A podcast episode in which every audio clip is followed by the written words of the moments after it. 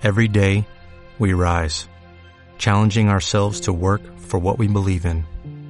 At U.S. Border Patrol, protecting our borders is more than a job, it's a calling. Agents answer the call, working together to keep our country and communities safe. If you are ready for a new mission, join U.S. Border Patrol and go beyond. Learn more at cbp.gov/careers. Este sí, o sea, nomás quiero recordarles que platicamos un poquito sobre lo del pasado. Es que creo que uno de las- los errores más grandes en la iglesia evangélica, por lo menos, es que se nos ha olvidado nuestro pueblo, al cual pertenecemos ya por miles y miles y miles de años. Y este, tomando incluso la Santa Cena. Obviamente estamos celebrando que el don que Cristo nos da, pero estamos también mirando hacia atrás y la primera Pascua y o sea, la sangre que fue profética hablando de lo que iba a pasar con la obra terminada y perfecta de Cristo. Son nuestros antepasados. Hemos estado edificando ya por muchos años, este, mi- miles de años, sobre la fe, la, la fidelidad y la práctica de muchos hermanos y hermanas igualitos como nosotros hoy en día. Y a menos que Cristo vuelva así pronto, sus hijos de sus hijos de sus hijos van a estar también este, echándole ganas y buscando primeramente el reino de Dios en sus generaciones. Y el don más importante que les podemos dar es nuestra fidelidad. Que sus hijos vayan creciendo viéndote, buscando primeramente el reino de Dios no buscando una mejor casa y carro y lo demás, aunque está bien tener un carro y todo lo demás. Pero que te vean buscando primeramente el reino de Dios y su justicia.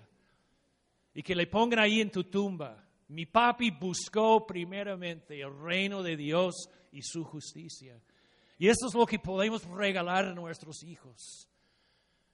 Entonces, gracias a Dios por los que estaban, los que están rodeándonos, los testigos hoy en día, echándonos porras en nuestra carrera. Y también tocamos el tema del presente, lo de hoy, el corazón. Sobre todas las cosas guardadas, guarda tu corazón porque de ahí mana misión. De ahí mana la vida de la iglesia. De ahí mana la sanidad de tu pueblo, tu comunidad. De ahí mana el amor hacia tu vecino y tu prójimo. De ahí. De ahí mana tu arrepentimiento, tu confesión. De ahí man- mana tu pastoreo y tu cuidado de otros. De ahí. De ahí mana el don que Cristo nos da. Porque estamos en sus manos. Y es la forma que Él ha escogido, ministrarle al mundo. Porque Él dijo, de la misma manera que me ha enviado el Padre, ¿qué? Se los envío. Hemos sido enviados iguales, somos su cuerpo. Y esa es la forma que él ha escogido, traer la vida de su reino. Lo que quiero hacer hoy es hablar del futuro regresando al principio de- del mandamiento que Cristo nos dio. Una vez estuve en, en un pueblito en la- los Andes, allá arriba, no sé, a cuatro mil metros, ¿no? Con un pueblo indígena allá y tuvimos una- unos cursos sobre la gracia de Dios, increíble, viviendo en la gracia y justificación por la fe. Y después lo abrimos para preguntas después. Y todos querían preguntar de solo dos cosas, del sexo y de los tiempos finales. Entonces hoy voy a predicar sobre sexo en los tiempos finales. Esto es el futuro. No, no, no, es cierto. Híjole, no, pero eso- no estoy bromeando, así fue literalmente. No querían hablar de la gracia, no querían hablar de eclesiología, no querían hablar de ancianos, no querían hablar del rol de mujeres, solo querían hablar del sexo y los tiempos finales. Así somos, hermanos, así somos. Entonces, Mateo 28. ¿Quiénes son los protagonistas en Mateo 28 desde versículos que 16 en adelante? ¿Quiénes son los protagonistas? Ah, écheme la mano. ¿Quiénes están? ¿Mandé? O sea, la gran comisión, Cristo obviamente está ahí. Los once discípulos. ¿Quiénes más? ¿Mandé? Ahí estaba María. ¿Por qué estaba María? ¿Por qué sabemos que María estaba ahí, Magdalena? Porque fue ella que fue corriendo con otros para avisar a los apóstoles que Cristo los está enviando a Galilea. Y ahí nos va a ver ahí. Entonces ella sí estuvo presente. Y otros, o sea, no sabemos quiénes. Sabemos que por lo menos en una ocasión 500 gentes vieron a Cristo ya vivo, resucitado entonces no sabemos, a lo mejor unos colados ahí, no sabemos quiénes llegaron ahí, pero estaban ahí en, el, monte. De hecho, el monte se llama, para algunos de los que los estudian, el monte de María, Magdalena, porque fue ella que hizo el anuncio para que llegaran ahí. Entonces, así fueron. Había dos tipos de, de discípulos ahí. A ver, ¿quiénes, ¿cómo eran los discípulos? Ahí dice en el texto que lo vayan buscando ahí. Algunos que adoraban y otros dudaban, como en cualquier grupo, ¿verdad? Imagínense, ahí en el, en el, monte, Cristo ahí, y tú estás, híjole, no sé si lo creo, no sé cómo estoy, cara, ¿qué me pasa? O sea, había una buena mezcla. Pero Mateo, si ustedes este, han estudiado las diferencias entre los evangelios, este, ¿Cuál fue el tema de Mateo? Alguien écheme la mano. El reino de Dios. Uno de los temas principales de Mateo es que Cristo es el Señor y es su reino. El reinado de Cristo, su dominio, su señorío. Y esto aparece a través de toda la escritura de Mateo. O sea, Mateo nos pinta un cuadro tan bello, tan extenso, así de Cristo teniendo soberanía sobre el pueblo, sobre la, este, la naturaleza, sobre los enfermos, sobre los muertos. Pero hay otro tema también que va enlazado a través de todo el libro de Mateo. Y, y eso es el tema de la poca fe de los discípulos. Cinco veces hace mención. Hay ustedes de poca fe porque dudaban y no entendían y tenían temores y frustraciones y no sabían qué iba a pasar. Pero ahí los dos temas van enlazados, desde los primeros, los primeros capítulos hasta el final. Aquí llegando a Mateo 28, estamos ya en el clímax, el apogeo del enlace de todos esos temas. Entonces, Cristo está ahí resucitado, pero vamos a ver lo que dice ahí en versículo 16. Y este dice, los once discípulos fueron a Galilea. ¿Por qué Galilea? Una pregunta.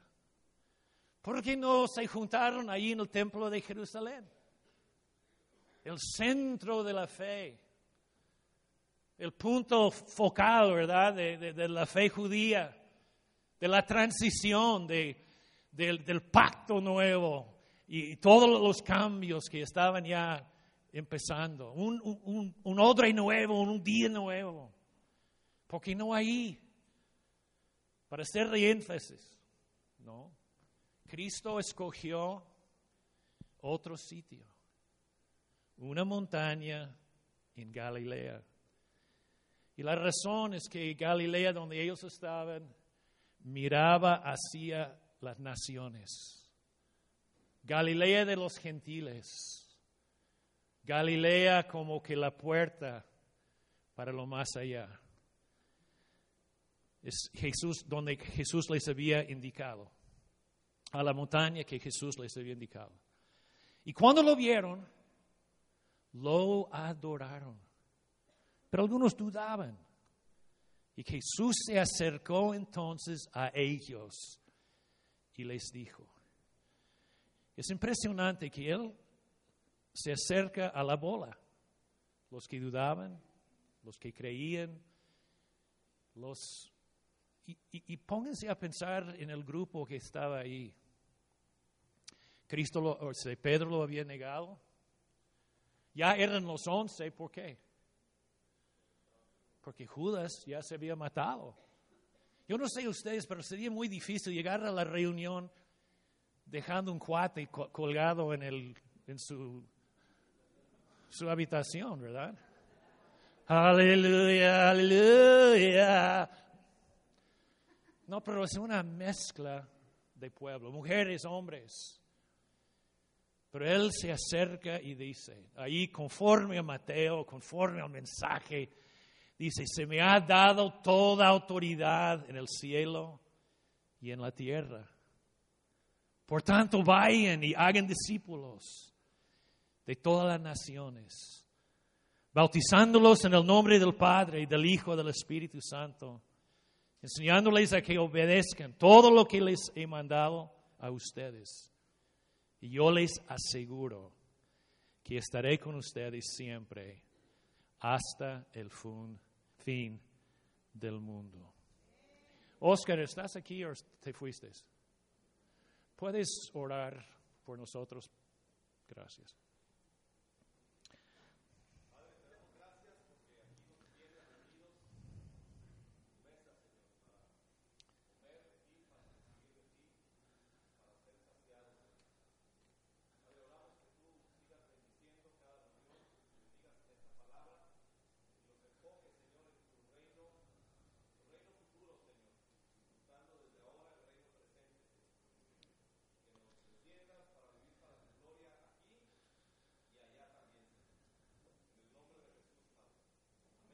Amén. Ok, estamos hablando de la razón principal por la cual estamos aquí presentes. Porque ellos escucharon algo, ellos obedecieron y aquí estamos. Así de sencillo. Ellos escucharon la voz de Cristo, que Él dijo, vayan, hagan discípulos yo voy a estar con ustedes mientras bautizan, enseñan y todo lo demás. Y como resultado, aquí estamos nosotros. El plan no ha cambiado. No hay otro plan, no hay otra estrategia. No hay otro, digamos, no va a haber otro así PowerPoint que va a aclarar todo. Es lo mismo que los Nuestros antepasados escucharon ahí en la montaña de, los labios de Dios, de la presencia de Dios, que nosotros estamos escuchando hoy y practicando hoy. Y la cosa que quiero empezar enfatizando, y esto va a lo que escuchamos hoy, lo que el hermano dijo de necesidad. ¿Cómo trabaja Dios con algunos hombres y mujeres bien equipados y perfectos? ¿O con unos chiflados y desorientados? Es con toda la bola. En serio. Piensen en 1 Corintios 12. Siempre voy ahí. Pablo está hablando del cuerpo y lo demás. Y él dice que el ojo no puede decir a la mano que no te qué que no te necesito, ni tampoco el, o sea, la mano al pie, ¿verdad? Y la forma normal que la mayoría de mis amigos evangélicos lo, lo, descubren o lo prediquen es que van a decir algo así, aquí no, pero en otros países lo he escuchado. Es que van a decir, oh no, tú eres tienes el don de la música, por eso yo te necesito. Oh no, y tú tienes el don de la administración, por lo tanto te necesito, ¿verdad? Y tú, pastor, eh, ni modo, te necesitamos porque nos hace falta un pastor, ¿no? ¿Así lo han oído predicado o no? A ver, ¿lo han oído predicado así o no? Levanta la mano. Por favor. Es que si le digo sí, unos no, tres más, y todos los demás no quieren mover nada porque no quieren comprometerse. Pero sí lo han oído, porque esto es la, la interpretación clásica en la iglesia evangélica. Para que fulanito que... La razón por la cual lo hacemos es porque todos tienen el don de la guardería, menos uno. ¿No es cierto? Mire, yo tengo 11 nietos. Yo le dije a mis hijos, ya se acabaron los pañales, ya no los hago. Pañales ya no están en mi, mi, mi, mi trabajo, eso no lo hago. Les echo porras, estoy con ellos, pero pañales no. Pero lo que pasa es que eso no es lo que Pablo estaba diciendo. No es, o sea, no es mala la aplicación, vale. Pero eso no es lo que Pablo estaba diciendo. Si van a 1 de Corintios, y no vamos ahí, Pablo dijo, por un solo espíritu fuimos bautizados en un solo cuerpo. Y todos estamos tomando del mismo espíritu, siendo griegos y judíos. O sea, una reconciliación multicultural y de diferentes etnias. Y siendo esclavos y siendo libres una reconciliación socioeconómica. Y el milagro de la necesidad que yo tengo, como dice Pablo ahí, es que yo no solamente tengo que aguantar, pero yo necesito los que parecen más débiles. La estrella aquí hoy, el enfoque hoy es la persona que parece ser más débil, los que parecen menos honrosos, los que parecen menos presentables. Y aquí Cristo sobre la montaña tiene una bola de gente.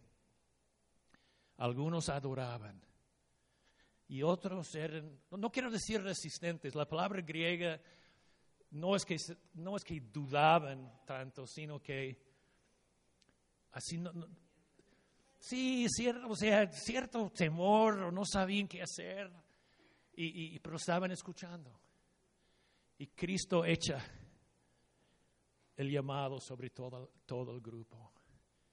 Entonces, para que entendamos desde luego, luego, todos nosotros, no importa dónde tú estés hoy, a lo mejor tienes dos semanas o dos minutos en la fe, o puede ser que tengas 40 años o 50 años. El mismo llamado es para todos. Que vayamos y que hagamos discípulos. Yo recuerdo en León hace años, no sé si Benja recuerda o no, pero tratamos, o sea, decimos a todo el grupo, básicamente lo que hemos escuchado aquí, todos somos ministros, todos. Y cuando decían, pastor, ¿puedes orar por...? No, yo no puedo, tú puedes orar. No, yo sí sé orar, pero que tú ores. Oh, pastor, ¿qué voy? Ora. Pero háganlo. Todos somos ministros. El problema en muchos, muchas congregaciones es que los, los tipos enfrente hacen todo. Yo sé que así no es como ustedes. Pero tenía tres, aquí en otras congregaciones, sí, pero no aquí. Pero, y teníamos tres reglas. Uno es que tú puedes hacer lo que tú quieres. Pastor, ¿puedo yo empezar un estudio bíblico? ¿Qué dije? Pueden hacer lo que quieren, como les pegue la gana. Hagan lo que quieren. Sí, pastor. Sí, vayan, hagan. Fue la regla número uno. Regla número dos fue, mantente más o menos conectado con la congregación. O sea, decir, si tienes preguntas, pregunta. Si tienes mala teología o herejía, lo vamos a platicar. O sea, si sales con una tontería, todos tenemos tonterías, pero vamos a platicarlo como amigos y vamos a aprender juntos, ¿verdad? ¿Eso suena razonable? No.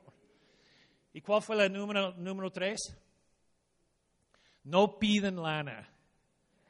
Es que no hay dinero. Hagan lo que quieren, pero no piden dinero.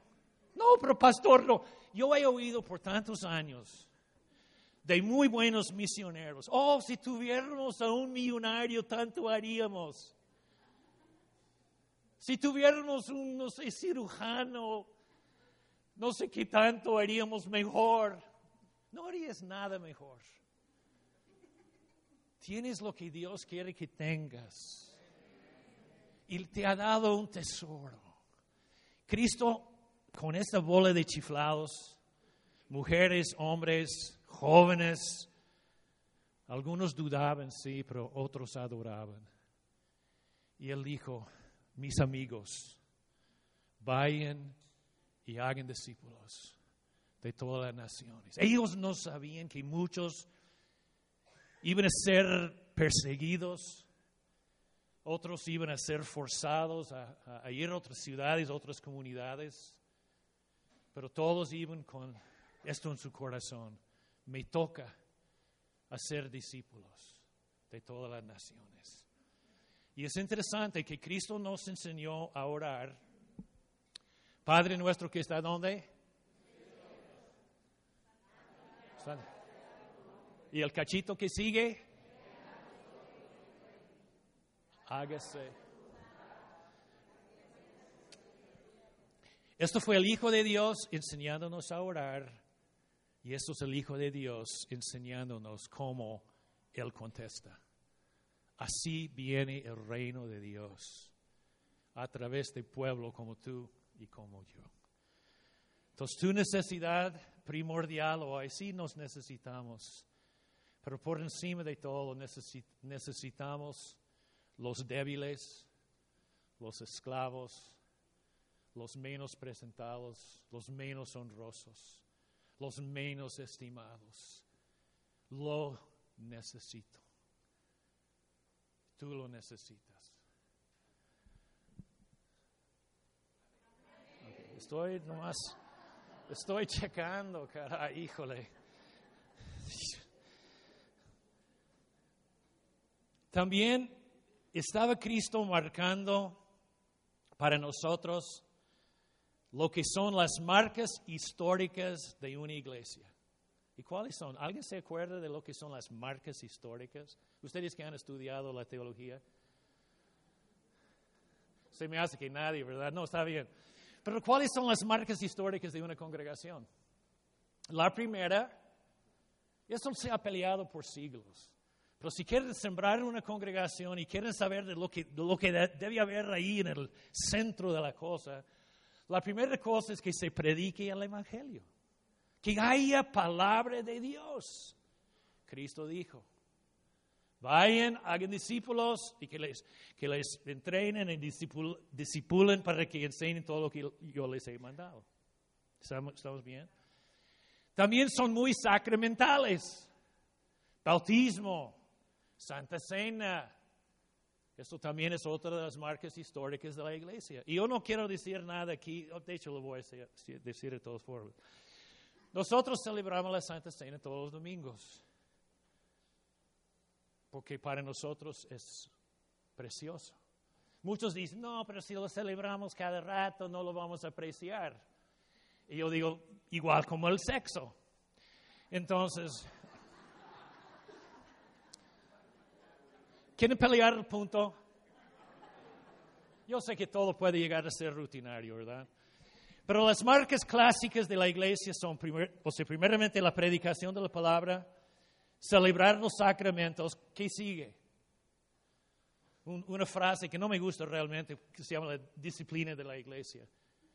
Pero significa que yo, tú y yo, somos responsablemente sometidos a que la iglesia nos cuide que no somos llaneros solitarios, que nos pertenecemos los unos a los otros a un solo lugar y ahí damos cuentas. Eso es una congregación. Y la otra que a veces se añadió después es la idea, la idea de misiones. Entonces Cristo pone el fundamento de la iglesia histórica para nosotros y ahora hacia dónde vamos. Yo tengo algunos puntos, a lo mejor no, no, no van a estar de acuerdo, pero está bien, escúchenlos. Pueden estar equivocados, está bien. Cristo to- nos toma de la mano y Él dice, yo voy a estar con ustedes hasta el final del mundo. Yo camino con ustedes.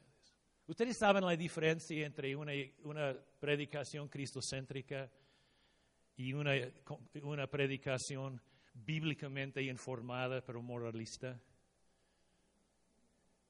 La gran diferencia es, yo te puedo predicar todo esto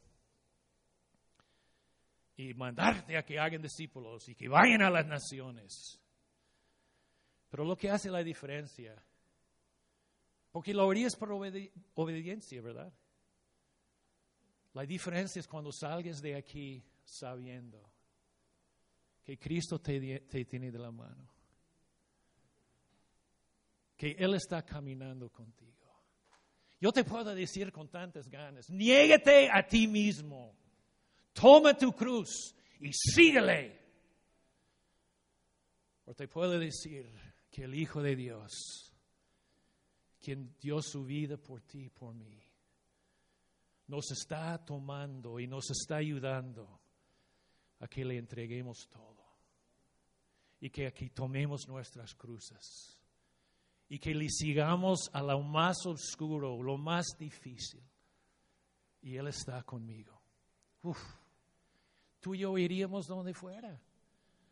Por eso Cristo termina, estoy con vosotros todos los días. Desde el primer momento en el pasado, en este momento en tu corazón y hasta que todo termine. Porque de lo dilatado de su reino y de su justicia no habrá fin, porque el celo de nuestro Dios lo va a llevar a cabo. Entonces, a- a- voy a darles algunas ideas de creo que dónde vamos, donde tú vas a ir, donde vamos a ir juntos, agarrados de la mano de Cristo. El mundo se va a poner más violento. Es inevitable. Va a haber más violencia, más caos, más sufrimiento y más persecución. Y tenemos que pedirle a Dios si es que vamos a ser discípulos allí o no. Si vamos a caminar con nuestro Salvador a las zonas de los refugiados, los olvidados, los perseguidos, los marginados, ¿o no? Váyanse y hagan discípulos, Cristo dijo, de todas las naciones.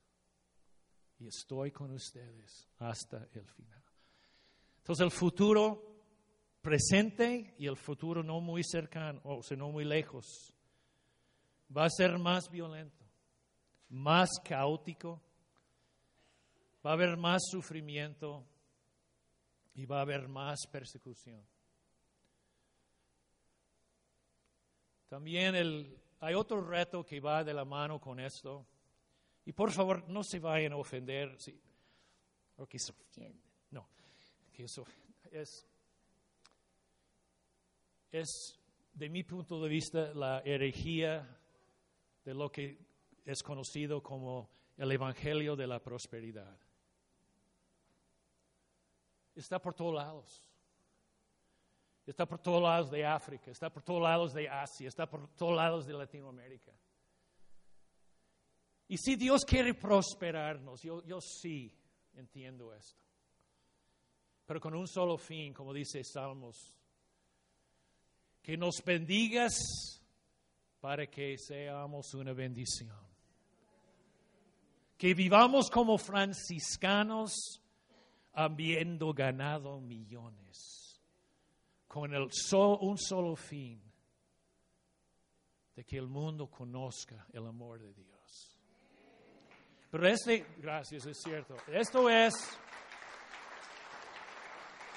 yo, yo, yo les invito que sean voces proféticas contra las corrientes de doctrina que soplan por todos lados del mundo. Para mí es tan triste ver la gente esclavizada a su sueño de ser rico o tener no sé qué tanto, y no para ser esclavo de Cristo y caminar con Él con lo que Dios dé, sabiendo que lo más la persona más próspera es la persona amada por el querido Hijo de Dios. Eso es un error mucho, muy grande en, nuestros tiempos. Yo no sé dónde tú estés o lo que hayas escuchado o no hayas escuchado. Pero te invito, les invito, que estudien con sus líderes, que estudien con sus pastores y que tengan una cultura de sacrificio, una cultura de generosidad, una cultura de querer ayudar, una cultura donde la persona menos, menos honrada es la estrella de la iglesia local. Bienvenida o bienvenido. Y de hecho muchos, muchos me han preguntado cómo se ve una iglesia carismática. Y, les voy a invitar para que vean una. Primer, segunda de Corintios 8. Y normalmente la respuesta es que, oh, no tenemos profecía. Está bien. No, es porque hablamos en lenguas. Qué bueno. Somos carismáticos. Oh, no cantamos. Oh, cómo cantamos. Y tenemos batería. ¡Uh! Está bien. Mire, no estoy en contra de nadie, pero eso no es una iglesia carismática. Tiene diferentes carismas, sí. Pero quiero que vean aquí lo que pasa cuando el Evangelio de la Gracia, segundo de Corintios 8, el carisma de la gracia impacta un pueblo. Y aquí dice Pablo, ahora, capítulo 8, versículo 1. Hermanos, queremos que se enteren de la qué? De la gracia de Dios que ha dado a las iglesias de Macedonia. O sea, Pablo está tratando de, de, alguna forma provocar con cariño a los corintios con la vida de la iglesia de Macedonia por el asunto de la gracia de Dios. Yo entiendo que ustedes quieren la gracia, ¿verdad?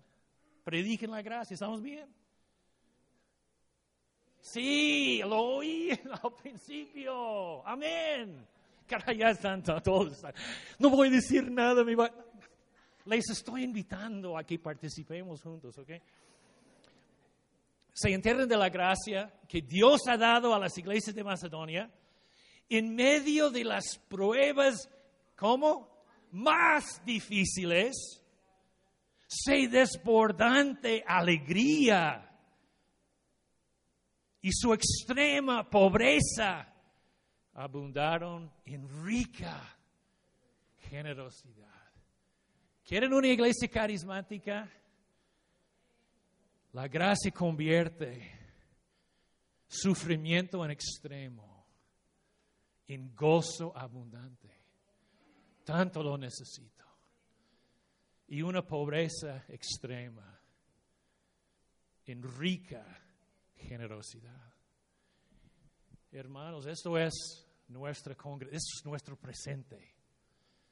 Cuando levantamos las manos y clamamos, Señor Jesús de la gracia, que tu cara brille sobre nosotros y que nos conviertan en comunidades de rica generosidad, a pesar de lo que nos pase. Otro punto ahí, tengo como 30 más, no es cierto. Dios me dijo que predicara tres horas. Ah, ah, hipócritas. híjole, no, hombre.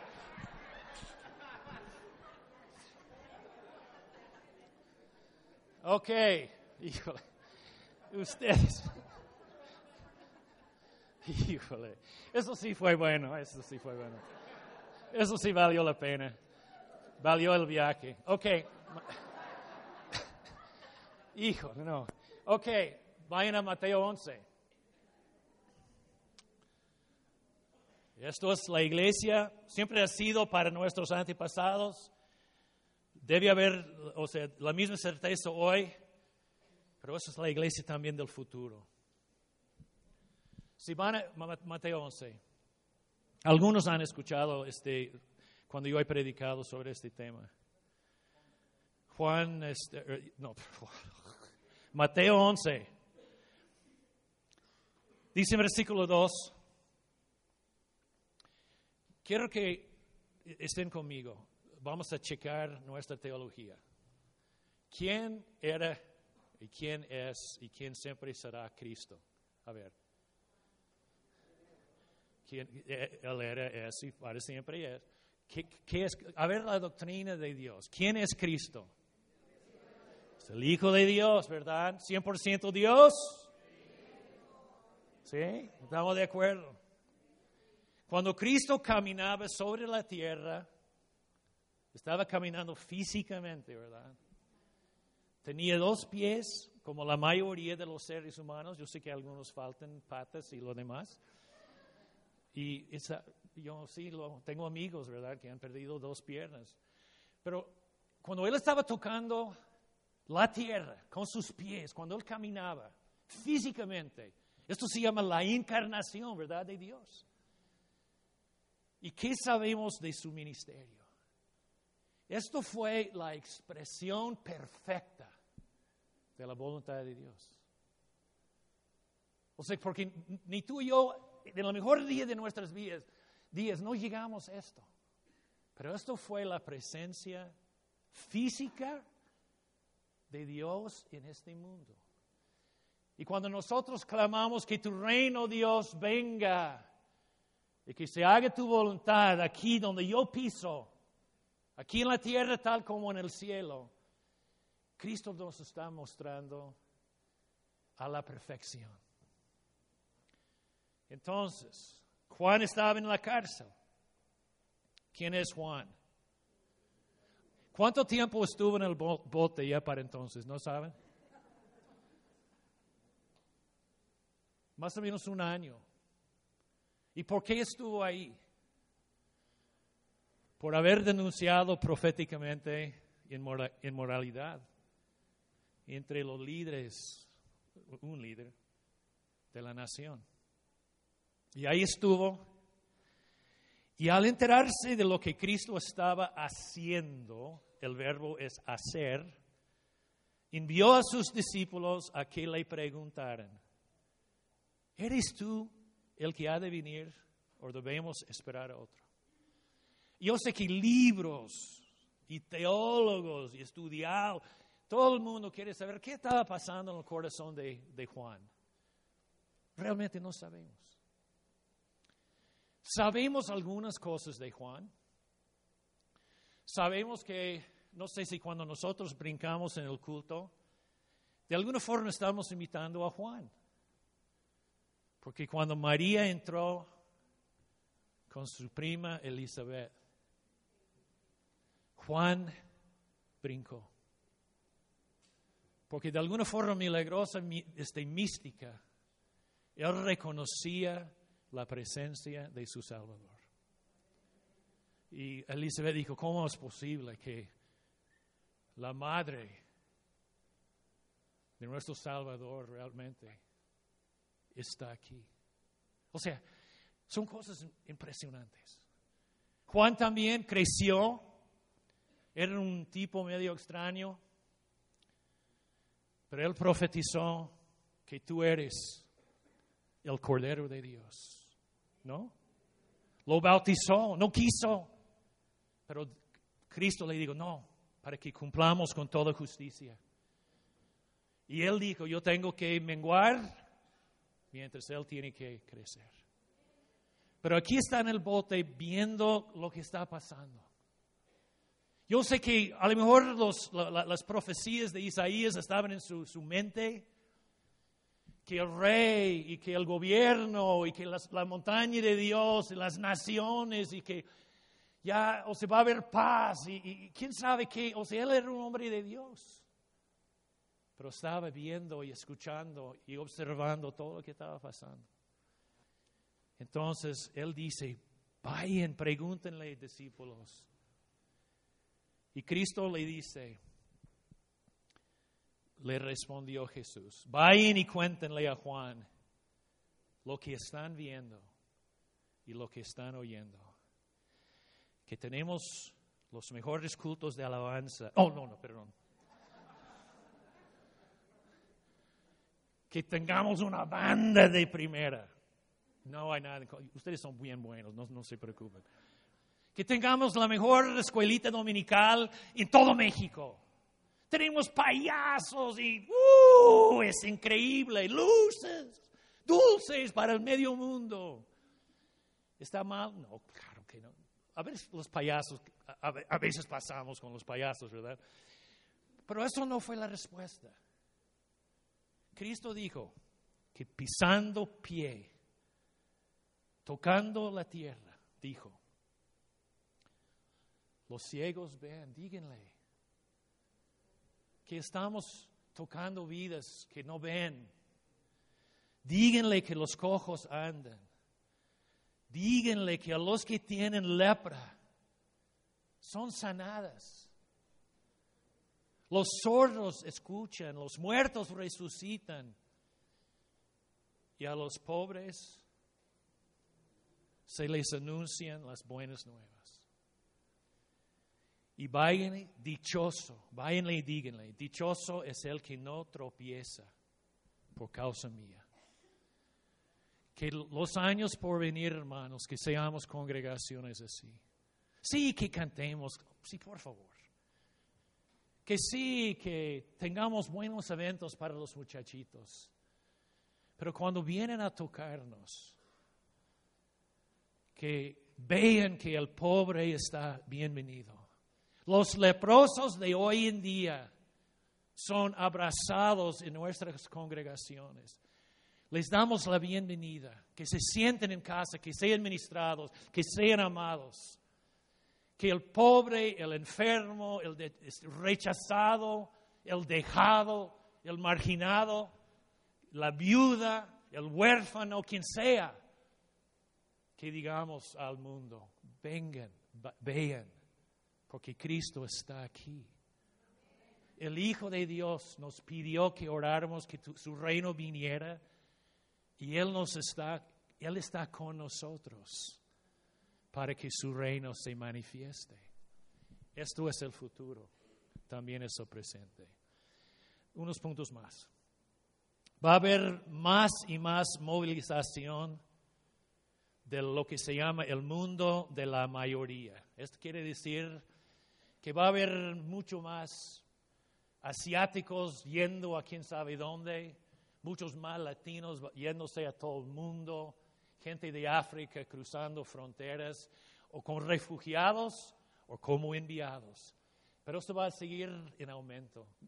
Ahorita en Europa las mejores y las congregaciones más vivas en Europa no son los alemanes, o sea, hay, hay unos buenos, pero son latinos que viven en Berlín, son latinos que, que tienen congregaciones a veces de mil o seiscientas gentes en Bélgica, en Bruselas, en otros lugares.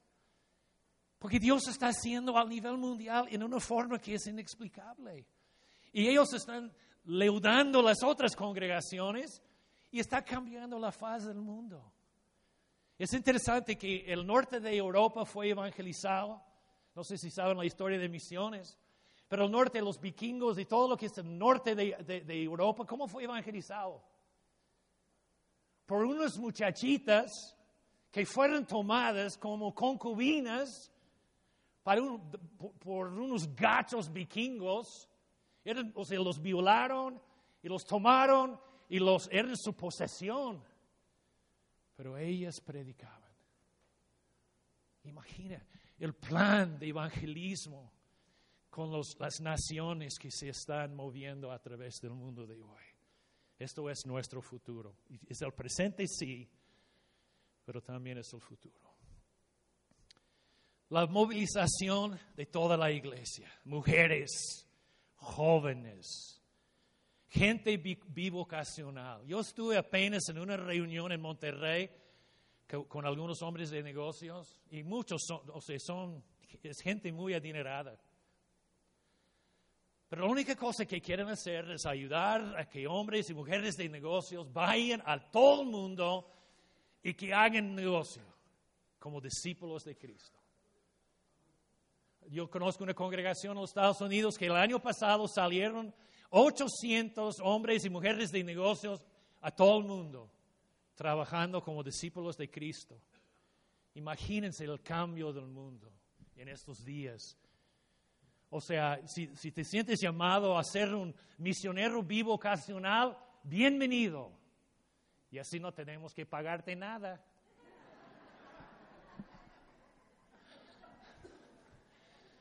Porque lo vas a pagar tú.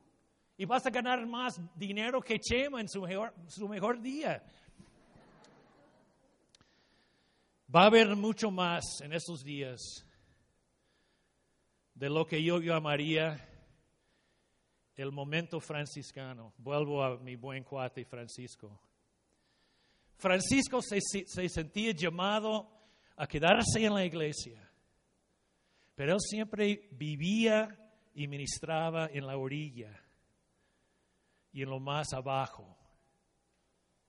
Necesitamos gente que está dispuesto no a estar en el centro cómodo de lo, que está pasando, sino que tenga la libertad de trabajar en las orillas, de trabajar por abajo, donde muchos no están interesados, donde encuentras la gente que no cabe dentro de lo que es el, el centro, ¿verdad? Pero que están ahí en los bordes o que están olvidados aquí abajo. Y otra cosa que va a estar pasando más y más en nuestros tiempos es la contestación a la oración de Cristo. Lo mejor plan de evangelismo, yo no sé qué practican aquí, hay muchas formas de evangelizar, ¿no? Pero ¿qué dijo Cristo que es el mejor plan de la evangelización? Es que la iglesia sea una para que el mundo crea que Él fue enviado por lo que ven en nosotros. Van a estar teniendo aliados y alianzas y amigos de diferentes trasfondos. Y no estoy hablando de un ecumenismo así aguado y que todo el mundo cree que Buda y, y Mohammed. No, no, no, no. Pero Dios está haciendo algo en las diferentes congregaciones de anglicanos, de bautistas, de carismáticos, de católicos. Hay algo que es inexplicable y sobrenatural. Y nos vamos a ver teniendo alianzas con gente que jamás hubiéramos pensado. Y el mundo va a decir, caray, ¿qué pasa? Por favor, que es tu futuro, es mi futuro. Y la, la, última, van a estar escuchando algunos de ustedes sobre esto hoy. La iglesia occidental, que somos nosotros, estamos en una encrucijada sobre muchos temas. La sexualidad, rol de las mujeres, ordenación, quiénes deben ser líderes, muchos temas así. Estamos en una encrucijada. Antes teníamos una cajita bien bonita pero alguien aplastó la cajita. Y ahora estamos haciendo preguntas que jamás habíamos preguntado hace 20 años, ni 30 años. Estamos enfrentando cambios que jamás hubiéramos pensado. Nos están llegando en este momento. Y no podemos ignorarlos. Yo hace unos días, no, ¿qué, ¿qué, horas son, hermano? Es tiempo para que para, me pare, ¿verdad? Ok, to, todavía tengo dos horas, ok. Y ustedes dijeron, amén, hermano, gloria a Dios. Ok. No, es que lo que pasa, hace unos días atrás, mire, yo soy uh, pastor en una denominación muy conservadora, uh, ortodoxa, ok. No practicamos la ordenación de mujeres, pueden tener opiniones diferentes, pero así somos nosotros. Yo tengo una mujer como esposa, tenemos hijos, o sea, no soy, en ese sentido, soy un hombre. Pero yo fui con un amigo pastor a Washington, D.C. para visitar ocho gentes, cuatro lesbianas y cuatro gays. Y todos son cristianos muy devotos, aman a la iglesia, aman las escrituras, pero luchen con su sexualidad. Y yo nomás quería sentar con ellos y platicar de la situación para aprender. Ellos dijeron, o sea, tres son católicos, dos son de la iglesia ortodoxa y los otros eran de iglesias independientes, este, protestantes. Pero básicamente lo mismo. Y ellos dijeron, es la primera vez que dos pastores conservadores han tomado el tiempo para simplemente sentarse con nosotros para platicar de nuestra lucha y todos son celibatos y están comprometidos a no practicar sexo con otra pareja. Eso es muy... Y hoy en día ellos son los perseguidos, por lo menos en los Estados Unidos, porque ya cambiamos leyes y todo está bien. Y los otros están diciendo, eh, échale ganas, ya todo es legal, cambien la iglesia. Y ellos dijeron, no. Porque queremos ser fieles a Dios y fieles a la iglesia histórica, fieles a las escrituras y fieles en nuestro presente para el futuro de nuestros amigos. Eso es la encrucijada, hermanos, donde estamos. Y lo que vamos a necesitar es que Cristo esté con nosotros. Recuerden que Él dijo, váyanse, hagan discípulos. Y he aquí, yo estoy con ustedes. Aún en el mugre, ahí en el fango, ahí en las preguntas y las dudas y las dificultades, en las persecuciones, en la muerte y la vida, yo estoy con ustedes. Y mi oración para ustedes hoy, por favor que honremos a todos los que nos ayudaron a llegar a donde estamos hoy. Que salgamos con la preocupación santa y, de que nos cuidemos el corazón por encima de todas las cosas, que cultivemos un, contexto de seguridad y santidad para que seamos familia y que podamos escuchar la voz de Dios y que levantemos la, la vista a lo que viene. Lo que es, sí, pero lo que viene sabiendo que el Hijo de Dios nos va a llevar a todo. Y yo sé que aquí no, no sé si ustedes practican lo que es una bendición al final de un culto. ¿Lo han practicado esto? Lo hacemos en nuestra congregación y lo voy a hacer con ustedes hoy. Pónganse de pie. Yo sé que va a haber anuncios o cantos o no sé qué cosa. Pero normalmente en nuestra congregación o sea, terminamos con la Santa Cena y después el pastor le da una bendición a la congregación, porque ahorita ustedes van a salir. Van a sus, o sea, obviamente hoy no, pero van a estar yendo a sus trabajos, van a estar yendo a ver a sus vecinos, van a estar yendo a hacer muchas otras cosas. Entonces les voy a pedir que, que abren sus manos así, que extienden sus manos. Y ahora que el amor del Padre y que la gracia de nuestro Señor Jesucristo y la comunión del Espíritu Santo sea tu porción ahorita y toda esta semana y que vayan y que amen porque nuestro Dios triuno está con ustedes. Amén.